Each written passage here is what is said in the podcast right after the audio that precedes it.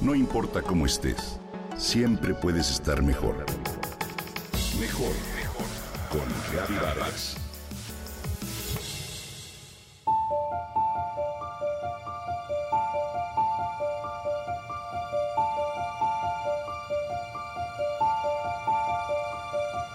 Estarás de acuerdo conmigo, querido Radio Escucha, sobre lo hermosas que son las perlas. Hoy quiero contarte que las perlas son producto del dolor el resultado de la entrada de una sustancia extraña, indeseable, al interior de la ostra. Cuando un grano de arena penetra en la ostra, en la parte interna del molusco se encuentra una sustancia que se llama nácar, que recubre al grano de arena u objeto extraño con miles y miles de capas para protegerse. Así se forma una hermosa y brillante perla. Es decir, las perlas son quistes de nácar que forman las ostras para aislar un cuerpo extraño que ha entrado en el interior de su propio cuerpo. Las perlas son las únicas piedras preciosas que provienen de una criatura viviente y se forman tras la herida.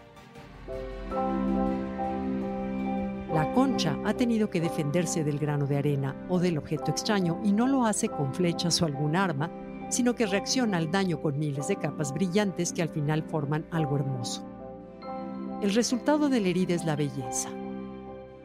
Puedes pensar que el dolor y la belleza son dos conceptos opuestos, mas en realidad se asocian a la capacidad de reconocer la gracia y luminosidad dentro del dolor.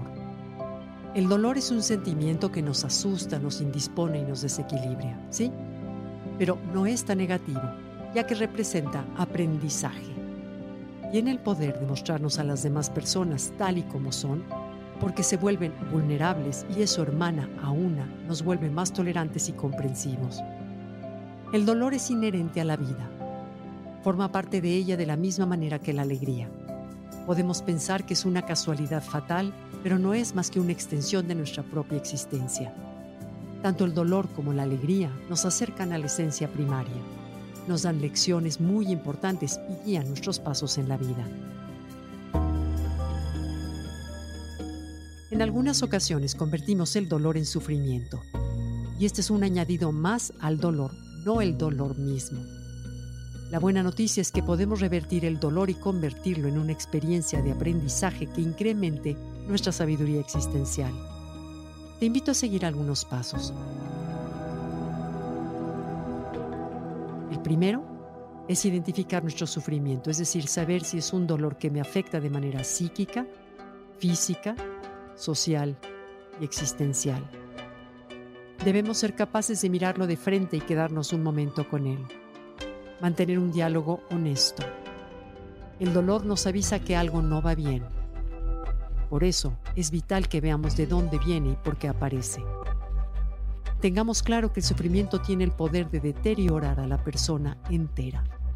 Convertimos nuestro dolor en sufrimiento cuando lo proyectamos con el tiempo le dotamos de una permanencia infinita y lo agrandamos con mensajes catastróficos y vacíos.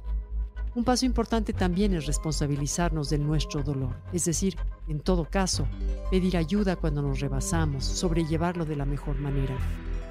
Y finalmente con los pasos anteriores podremos encontrar una paz al encontrarnos cara a cara con el dolor.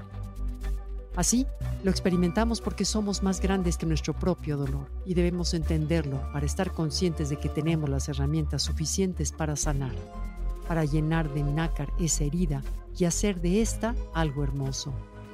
Tú decides y cultivas tus propias perlas a partir del dolor que se genere cuando algo ocurre en tu vida. Tú decides si resurges y haces de la experiencia algo bello. Siempre es y será una elección.